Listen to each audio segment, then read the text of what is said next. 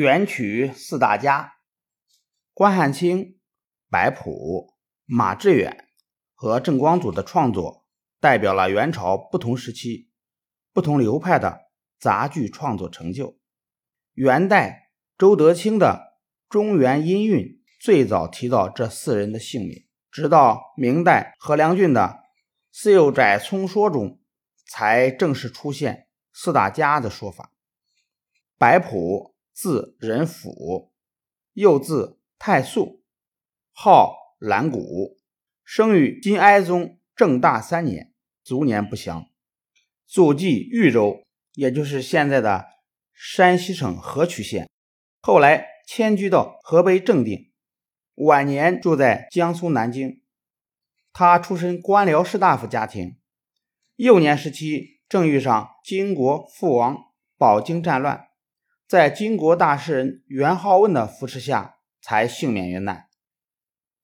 白朴青壮年时期开始创作杂剧，一生创作颇丰，但完整流传下来的只有两部《梧桐雨》和《墙头马上》。《梧桐雨》取材于白居易的《长恨歌》，描写唐明皇李隆基和杨玉环之间的故事。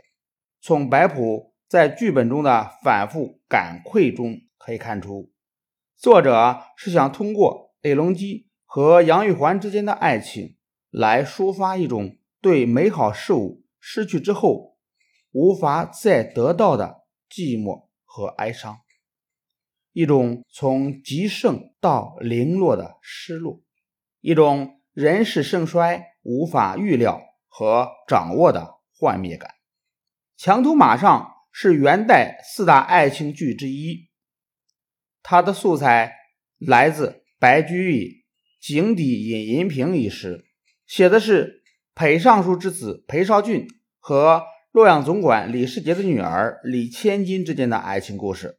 虽然这也是一个典型的才子佳人式的故事，但故事中的李千金和以前戏剧里的女主人公有所不同。她身为贵族女子，可是对爱情的追求却显得大胆而泼辣。对裴尚书的指责，她毫不示弱，不但有力的回击，而且还无情的奚落他。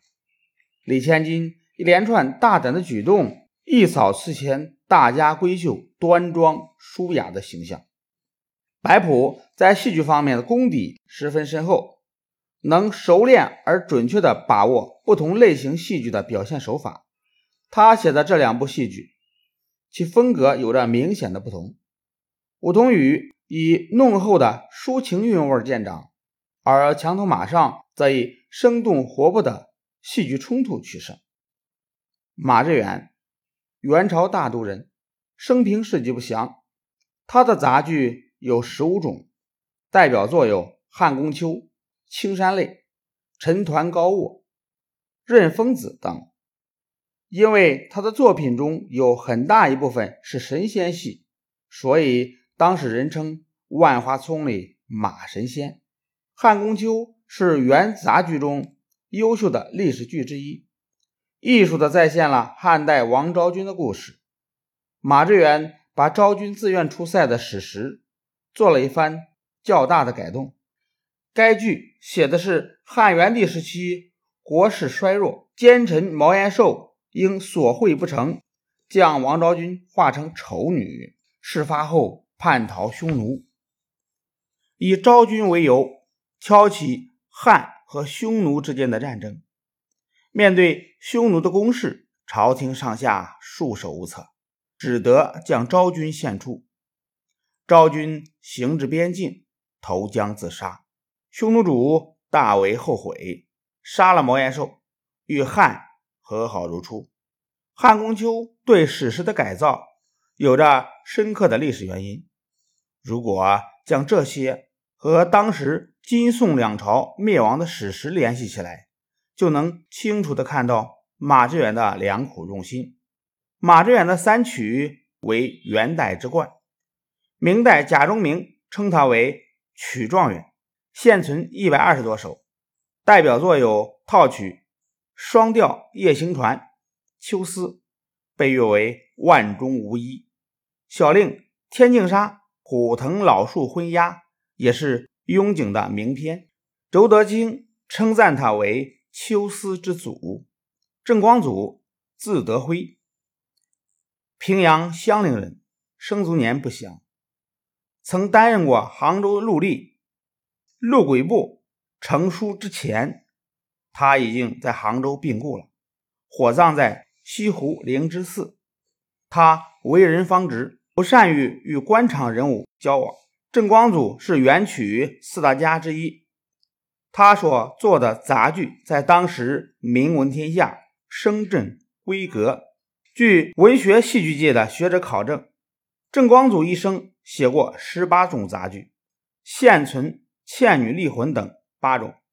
从保存下来的剧目中，我们可以看出，他的剧目主要有两个主题，一个是青年男女的爱情故事，另一个是历史题材故事。他写剧本。大多是满足于艺术的需要，而不是服务于政治。以描写青年男女爱情故事为主题的剧本中，《倩女厉魂》是他的代表作。《倩女离魂》是根据唐传奇《离魂记》改编而成的，描写了王文举和张倩女的爱情故事。两个人指腹为婚，但张家后来嫌弃王文举没有功名。不许他们成亲。王文举上京应试后，张倩女相思成疾，以致灵魂立体，追随王文举而去。王文举得官回来后，张倩女灵魂也回到了躯壳，两人欢喜成亲。作者运用浪漫主义手法，成功的塑造了一个追求爱情和幸福的女子形象。在语言上，《倩女厉魂》曲词优美婉转，每折都有出色的词藻。郑光祖特别注意化用诗词名句，并且以经营诗境的手法来营造戏剧的意境，文笔优美而又不空洞。郑光祖一生从事杂剧的创作，把他的全部天才贡献于这一民间艺术。在当时的艺术界享有很高的声誉。